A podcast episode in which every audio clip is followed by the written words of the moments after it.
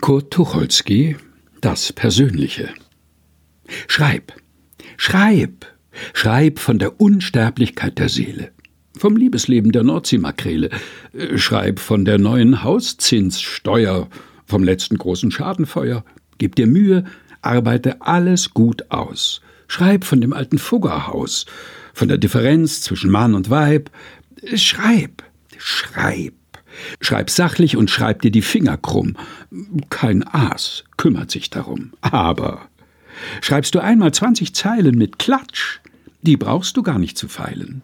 Nenn nur zwei Namen und es kommen im Haufen Leser und Leserinnen gelaufen. Wie ist das mit Fräulein Meier gewesen? Das haben dann alle Leute gelesen.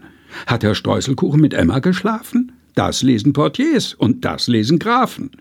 Woher bezieht Stadtrat Mulps seine Gelder? Das schreib, und dein Ruhm hallt durch Felder und Wälder.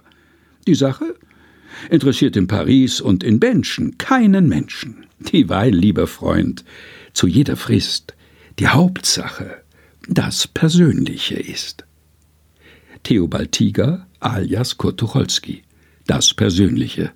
Gelesen von Helge Heinhold.